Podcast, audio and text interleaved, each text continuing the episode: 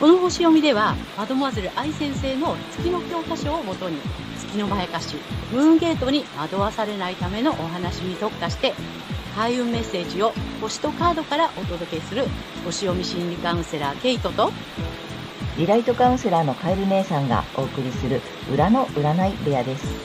月星座の注意ポイントもお伝えしていますので、太陽星座と合わせてご覧ください。月星座がわからない方は無料のホロスコープの作成サイトの URL を概要欄に貼っておきますので確認してください。月星座のムーンゲートについては12星座別に詳しく解説している動画がございますので、ぜひそちらもご覧ください。ゲートとカエル姉さんの裏の占い部屋へようこそ。ようこそ。こ皆様、こんにちは。んにちは。よろしくお願いします。ということで、今回は11月27日、双子座の満月のね、星読みとカードリーディングをお送りいたします。まずはね、ケイちゃんに星の動向をお願いいたします。はい。えー今回の満月は双子座の4度、えー12ハウスというところで起こります。えー見えない敵、一身上の自由の制限、秘密や隠されている問題などを表す、この12ハウスにあって、えー発信とか反骨精神、煽るなどがキーワードになっています。え情報をドキドキする刺激的刺激的なものに、え変えて遊ぶ冒険性という意味合いの度数なので、私たちの意識は秘密や隠されている問題などの情報にこう刺激を受けて、えーまあ、おひれのついた情報とかね、そういったことに煽られてしまう可能性があります。で、11月4日に逆行を得た土星が、えー今回の新月と、えー食料や健康、軍事や雇用などの領域にある太陽、火星に対して、えー葛藤の角度をとっていて、T スクエア、まあ、赤い三角形がね、えー作られており、え困難や試練と感じることが起こるかもしれません。また、それらの刺激的な情報に煽られるというループにはまってしまうかもしれないのですが、まあ、ここはちょっと気をつけていきたいところかなというふうに思います。そして、個人的には、情報や感情というのがテーマになりそうです。月にとらわれると必要以上に情報に、え翻弄されて感情が揺れて疲弊してしまうかもしれませんので、ここは注意していきましょう。そして今回の満月は6月18日の双子座の新月の回収ポイントになります。環境に依存しない生き方への変換、より大きなチャンスを求めてチャレンジすることなどを促された結果として、それができていてもできていなくても、一旦これを受け入れていくことになります。で、私たちは社会的な人格をこう育てていくために、天秤座の季節に、えーバランスをとって他の人と調和し、えー、サソリ座の季節に、えー特定の人と情感でつな、深くつながっていくとか、欲しいものを欲しいと言っていくということを促された後、伊手座の季節に入って、広く遠くに探求の旅、まあ、冒険ですね。冒険に飛び出していくというフェーズに入ってきました。で、前回の新月で、えー古い環境に染まらずに新しい意志を押し出すことなどを促されて、今回は、えー義務と健康の領域にある太陽に、えー高く広い視点と知恵を働かせて真実を追求することなどを促されそうです。はい。大まかな流れはこんな感じです。はい、ありがとうございますあ。りがとうございます。おー、なるほどね。うんうん、またこうぐぐっと進んできた感じだね。そうですね。うん。今回は特に、えーと、義務と健康の領域である太陽で、何、うん高くて広い視点からの、うんこの知恵っていうのが入ってくるんだね。知恵っていうのはね、さ、やっぱりいて座なのでね。ああ、なるほどね。知恵を働かせて真実を追求する。そあーまあ、うんそういう目を養って使っていきましょう、みたいな。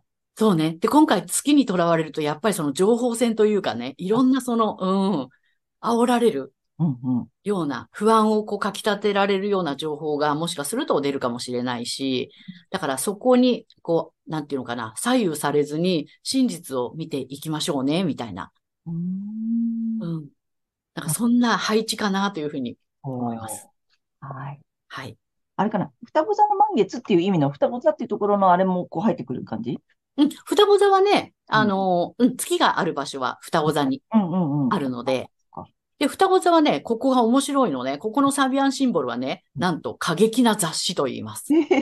だからね、そうそうそう。結構情報が、えぐいことが、うん、書いてあったりとか、るほど。いろいろ煽られるかなみたいなね。ああ、そっかそっか。双子座だ、ゆえに、あれね、ゆえに。ゴシップ系だよね。そうそうそうんうん。う。うんうんうん。そういうネタが出てくる可能性があるってことか。そうなの。ああ、面白いね。そううん。なんかね、その辺も、ちょっとこう、なんていうの、気を頭に留めながら見てると面白いかもしれないね。そうだね。だから12ハウスだからネット上では湧くかもしれない。おー、なんか炎上ネタとか。うんうんなんかいろんな情報が飛び交うかもしれない。うんうんうんうん。うん。面白い。ありがとうございます。はい、あはい。りがとうございます。じゃあ、ということで、あれいきますよ。あの、新コーナーですよ、皆さん。はいえっと、今回何回目 ?1、2、3、4 4回目回目か。はい。はい。4弾になります。ちょっとね、あの、リクエストいただきまして、皆様からち、あの、著名人とかね、有名人の方でね、えー月星座を調べて、まあ、ちょっと分析の参考、皆さんご自身のね、やつとか周りの方に使っていただきたいので、まあ、この著名人を参考にして、こんな感じで月星座を見てねっていうね、お話をしているんですけども、えー今回、えー第4弾はどなたで？はい。えーっとですね、歌姫の、えー中森明菜さんです。往年の。まあ、ちょっと私たちと同世代の方は、うん。ね、ねやっぱり、明菜ちゃんといえばね、ね。ああ、やっぱり一世風靡したしさ、そうそう。すごかったよね。すごかったよね。うん。めうん。ちゃめちゃ憧れたしさ、うん。ねえ。うん。まあ、ドラマティックな人生といえばそうだしね。そうだよね。いろんなことがあったもんね。ねえうんうん。ぜひぜひ、じゃあ、明菜ちゃんの月星座を分析はい。きたいと思います。はい。今回はね、さっきもお話ししたんですけど、そのサビアンシンボルっていうのはすごく象徴的だなと思ったので、えー取り上げてみました。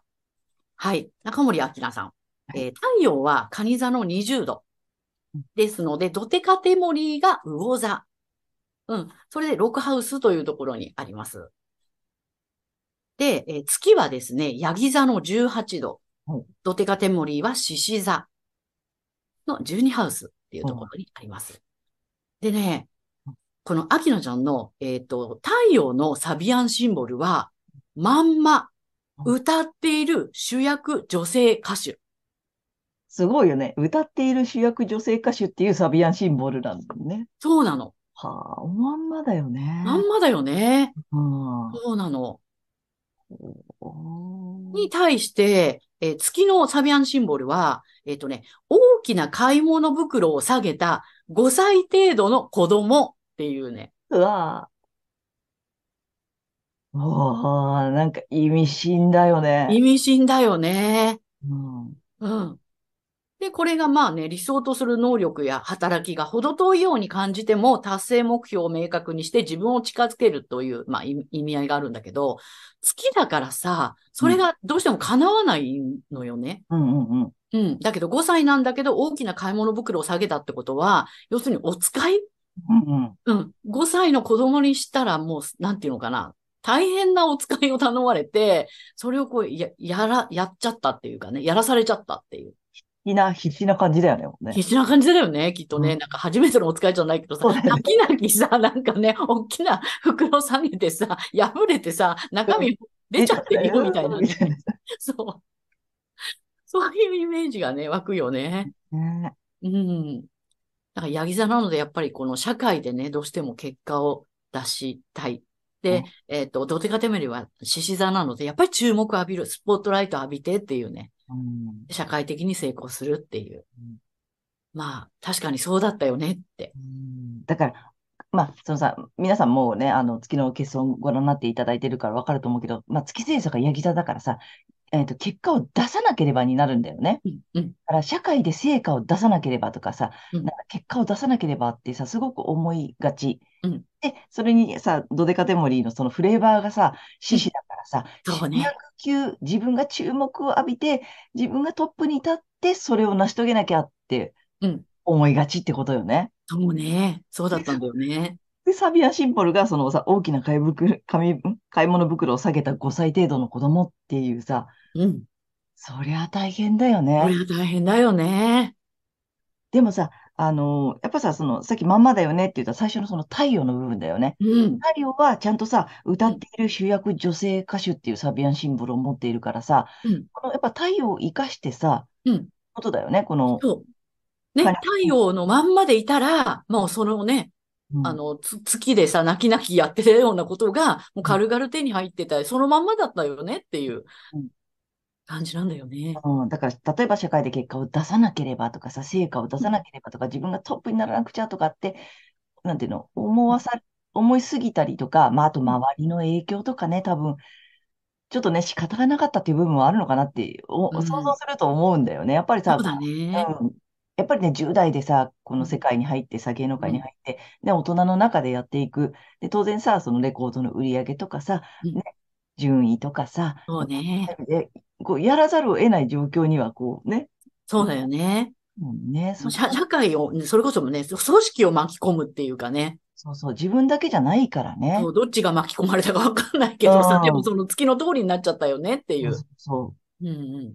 やっぱり、どうしてもその月寄りになっちゃったのかなっていう感じかね。ねなんかね、ものすごいこの象徴的なサビアンシンボルだったなと思って、うん、今回はね。そうで、もともとさ、太陽カニ座さんだからね、やっぱりそのすごく家庭的とか女性らしさとかっていうことそうそあるんだよね。う。うん。そうなの、そうなの。で、まあ、ドテカテモリーもね、魚座なのでね、やっぱそれが癒しになったりとかさ、ね。だから、本当に、このか、あの、太陽のまんまいたら、そその癒しになるようなね、社会を癒すような歌とかさう、んうん。うんうん。そんなことでもう主役女性歌手だったのかな、みたいな。ね、カニ座のそのね、母性とさ、あと魚座のその共感力とかさ、うんうんやっぱりそれを歌に生かしてさ、人の心を癒せる力っていうのを、そもそねも持ってるって感じだよね。そうね。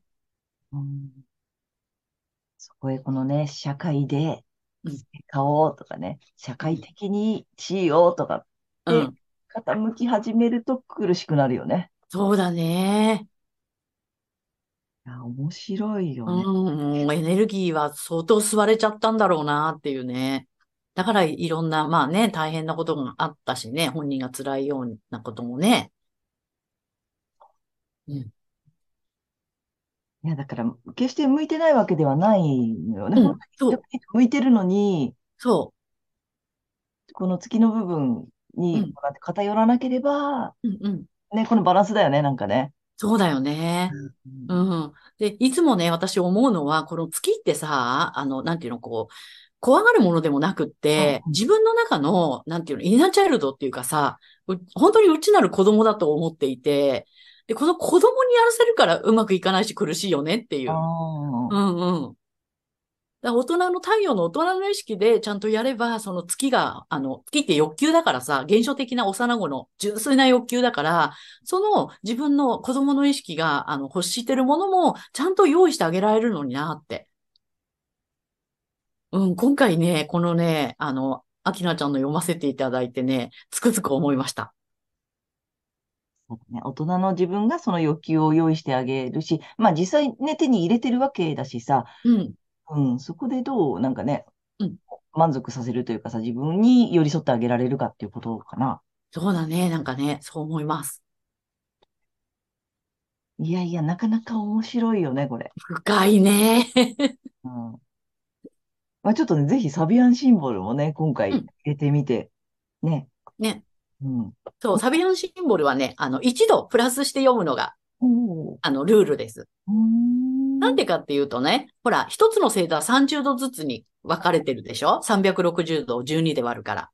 うん。そうするとね、30度って実は次の星座の0度になるの。ああ、はいはいはいはうん。だから、そう、プラス1度して読むんです。い。なるほどね。うん。だから実際に今ね、あの、アキナちゃんのかあの太陽は20度っていうところにあるんだけども、サビアンシンボルは1度プラスして21度読んでる。ああ、面白いね。だこそうなのこうね、ずれてくるね。そうそうそうそう。ちょっと皆様もぜひ、まあ皆様の目から見たね、アキナちゃんの感じってあると思うので、うだこのね、えっと、太陽星座が蟹座、で、えー、ドテカテモリーが魚座、はい月星座がヤギ座ですよ。ね。ねヤギ座の皆さん、ぜひね、この社会的にとかってやりがちなので、うん決して手に入らないわけではないのよね。うん、そうなのよ。入ってるるのに、なんかもっともっととかさ、うんなんかまだまだとかって結構思ってる方多いよね。そうなんだよね。しかもさ、子供の自分に、だね、うん月は7歳だからさ、うんうん7歳までの自分にそれをやらせて大変な思いしてるみたいな感じだから、で、うん7歳なのに社会的にとかさ、社会的な地位とかさ、うんなんか社会的な結果が、を得たいっていう、その欲求の部分だよね、このね。うん欲求と思ってるだけで、うん。見てほしいんだよね。そうそうそう。うん出てねないわけではない、手に入ってないわけではないうん、社会にね、貢献してないわけではないのにうん、なんかね、欲しくなっちゃうみたいなね。そうなの。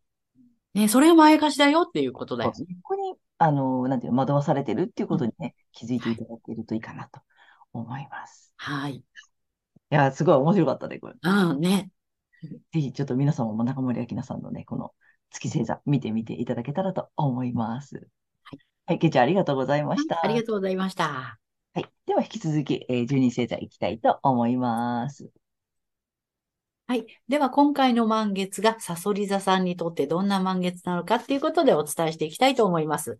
サソリ座さんが高く広い視点と知恵を働かせて真実を追求することなどを促されるエリアは、才能、物質、五感、価値観、収入などをキーワードとする所有の領域です。え物事を深く掘り下げて見ることのできるサソリ座さんですが、この時期は高く広い視点も取り入れて、ご自身の能力や価値観、お金に関することなどの本当のこと、つまり真実を追求していきましょう。今まで見てこなかったものが見つかるかもしれません。そしてこの時期のラッキーアクションですが、発展のキーワードは、え準備、先見の明、計画的などになります。パートナーシップや対人関係において、未来に役立つような計画を立てて準備すると良いでしょう。えー結婚などの良いことのことはもちろんなんですけども、ライバルとの関係についても、まあ、不利な立場を乗り越えるための計画などを立てるのも基地です。はい。そして、金運アップの鍵ですが、ご自身が心をね、充足させる、まあ、心を満たすような、たった一人だけの時間を意識的に作って、とことんリラックスすることです。それで、金運のスイッチが入ってくると思いますので、ぜひやってみてください。はい。ここまでが太陽サソリ座さんへのメッセージとなります。ここからは月サソリ座さんへの注意ポイントです。で、あの、月の解釈ということでね、毎回お伝えしているのですが、今回はですね、え代表的なキーワードパート2ということでね、お伝えしたいと思います。で、サソリ座さんの、まあ、代表的なキーワード、洞察力、徹底的、深い愛情などですね。ですので、月サソリ座さんは、こういったことにね、あまりこだわらないこと。ね、そうするとエネルギー奪われてしまいますのでね、ご注意ください。そしてそんな、え月サソリ座さん、この時期ですね、血縁関係、継承やセクシャリティを含む深いつながりの領域で、必要以上に情報に翻弄されて、感情が揺れて、疑心暗鬼に陥ったり、嫉妬に苦しんでしまうかもしれません。で、それは全てを失わせるムーンゲートにつながる月のまやかしですので、ご注意ください。意識するのは、ご自身の太陽星座でお伝えしているエリアで、高く広い視点と知恵を働かせて真実を追求することになります。で、この月のまやかしから抜けていくためには、えー反対星座の、えー太陽お羊座さんの回をぜひ参考にされてみてください。反対星座を活用するとリセットができますので、月と太陽が同じという方には特におすすめです。で、この反対星座の活用ですが、えー大志座さんのキーワードですね。現実的とか慎重、えー職人気質っていうのをね、意識しながら、太陽大志座さんのラッキーアクションなどをぜひ取り入れてやってみてください。はい。星読みは以上となります。ありがとうございます。ありがとうございます。そうね。あと、反対星座は、えっと、お牛座さんね大。志座さんです。そうです。はい。はい。で、今回はね、えっと、パート2なんだよね。そうなの。ね、キーワードいっぱいある。ねたくさんあるから、パート2ということで、まあ、代表的なやつよね、これもね。そうです。えっと、洞察力、そうね、深い洞察力ね。そうなうん、あと、徹底的。だからまあ、こう、こう、急なのよね。やっぱり、そうなのそうなのね、キーワードの。ってコトンっていうね。うん、深い愛情とかね、なんかこう、急で牛なのよね。そうなの、そうなの。そういうのが素晴らしいとか、それがいいことだって思いがちよね、月星座で持ってるとね。そうなの。なので、そこに偏りすぎなくても大丈夫だよっていうことをちょっとね、置いといて、頭にね、置いといていただきたいのよね。うん。うん。だから深い愛情があることがいいとかさ、その深い洞察力とかさうん、このね、世の中の裏の裏がわかることが素晴らしいとかって思いがちなので、そうじゃなくても大丈夫だよっていうことをちょっとね、あの、知っておいていただきたいのと、あと反対がそのお牛座さんなのでうん、なんか、またちょっと違う牛よね。そうなのよね。あと、現実的な牛なのよね。うんそうそう。あとこう、ちょっと狭くてもいいよね。その世の中の裏の裏とかよりは目の前のことが牛みたいなさ。そうなの。うん。ここにコツコツしてて、それ以外のことはよくわかりませんみたいなさ。それでも大丈夫だよっていうのをちょっとさ、それでこう中和ができるみたいなね。そうなんだよね。サソリ座さんはほら、水の星座なので、感情的なところの牛なのよね。ああ、うんうんうんうん。大牛座さんはほら、あうの、地の星座なので、現実的なところの牛なのよね。もっとこう、あの、大丈夫。この三次元的なところの牛で大丈夫だよっていうね。そうです。その裏の裏まで行かなくて大丈夫だよっていうそうです、そうです。ちょっと覚えておいていただけたらと思いますうん。はい。けいちゃん、ありがとうございますはい、。ありがとうございました。ということで、ここからはカエル姉さんのカードリーディングならぬカードカウンセリングに行きたいと思います。お願いします。はい。ということで、今回もタロット2枚と、ラストに、えー1枚、リアルにカードを引いていきますが、えー、サソリ座さんね。はい、いきます。だだんおなかなか面白い。おう。で、えっ、と、1枚目こっちです。うんですの逆位置です。はい。で、補足とアドバイスが、えっ、とね、ペンタクルのクイーンさんうん。の聖地。うん。なかなか面白い。あのね、ですなので、まあ、死神だからさ、なんて言ったらいいの？で、あのさ、どっちにしても終わってんのよ。うん。正位置だろうが逆位置だろうが。うんで、もし正位置だったら、新しいスタートなんだよね。はいな。るほど。終わったからもう次行こうみたいな感じになってるんだけど、その逆位置だからさ、スタート切れないんだよね。うん。え、やっぱりそれってさ、なんていうの、うじうじ。なんかうじうじしてることがあるとかさ、えっと、未練があるとか、踏ん切りがつかないとかさ、うん。うん、終わったことを認められないとかさ、そこまあ次に行けない状況になってるよ。でもまあ、お一区切りついてるっていうかさ、終わりだから次行こうっていうことなのよ。うん。で、行けない状態なんだよね、みたいなさ。で、それって何かなっていうのをちょっとさ、まあ、ご自身の中で探っていただきたいっていうことなんで、ね、次の新しいステージ行くけど、なんか、うん、なんだろうな。例えばさ、うんと、こう、うん、なん、なんつうか、こう、ずるずると気持ちが残ってるとかさ、うん。まあ、そういう気持ちの面で言ったりとかさ、うんあとなんか、すっきりしてないとかさ、なんかあるんだよね。だからこう、終わってスタートは分かってるんだけど、なんかちょっと、うし、なんていうの、こう、後ろ髪引かれてるみたいなうん。さ感じになってたりするのよ。うんでもさ、補足とアドバイスがまた面白くってさうん、これね、なんつったらいいのかな、もう、もう一回育て直そう。なるほど。で、さそり座さん得意じゃん、その辺。うん。もう一回一から育てよう。ね。うんで、それがね、自分のためにはなるよっていうカードなの。うんうん。なんか周りのためにやったことが結局は全部それ自分に返ってくるやつ。うんうんだからなんか一から始める覚悟をもう一回してみてもいいよね、みたいな。うんその終わりって悪くないよ。なるほどね。悪くないから、まあ、あ ええと思うかもしれないけど、もう一回ゼロから、一から、うんうんやろっかっていうところが、あの、決まれば全然スタートできるじゃない？うん。なんかね、それがじあの自分のためにも返ってくるって思って、ぜひさ、進んでいただけたらなと思います。はい。なんかね、次の新しい視点なんだよね、やっぱりね。そうだね。うん。なんかこう、もやもやしてるけど、次のためになんかちょっとその高い視点に立つっていうさ、ここの今、それをやってる感じね、みんなね。うん。だと思います。はい。で、えっと、3枚目がね、よいしょ。3枚目もね、ちょっと12月なので、本当よね。早いので、そろそろ冬のラッキーカラーを出したいと思います。サソリ座さん、そんなサソリ座さん、これ来たよ。はい。はい、行きます。ダダン。お、チョコレート来ましたよ。あ冬はチョコレートだよねあ、。そうだね。まあ、夏も食べるけどね。でまあ、チョコレート色を意識していただきたいのと、あ、うんまた来たよ。チョコレートなんで体に、また体か。うん、体と精神に需要を与える。だからね、ちょっと栄養を与えてほしいのよね。うんうん。ちょっとお疲れなのかもしれないね。うんそうだね。なのでね、ちょっと自分にご褒美じゃないけどさ、うんうん。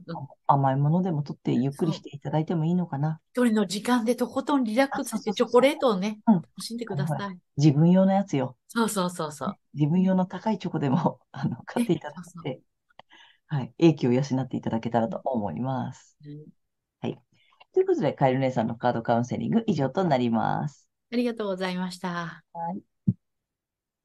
ということで、今回は11月27日、双子座の満月から12月12日までのね、星読みとカードリーディングをお送りいたしました。